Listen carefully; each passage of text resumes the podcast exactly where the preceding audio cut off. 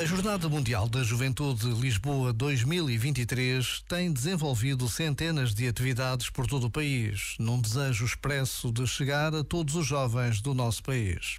Caminhadas, tempos de oração, plantação de árvores, vigílias, torneios desportivos, uma infinidade de iniciativas que revelam como já é real a próxima Jornada Mundial da Juventude. Em Lisboa, hoje, a partir das 15 horas, começa a iniciativa 24 Horas de Oração pela Jornada Mundial da Juventude. Para nos unirmos a esta cadeia de oração, basta a pausa de um minuto. Já agora, vale a pena pensar nisto. Este momento está disponível em podcast no site e na app.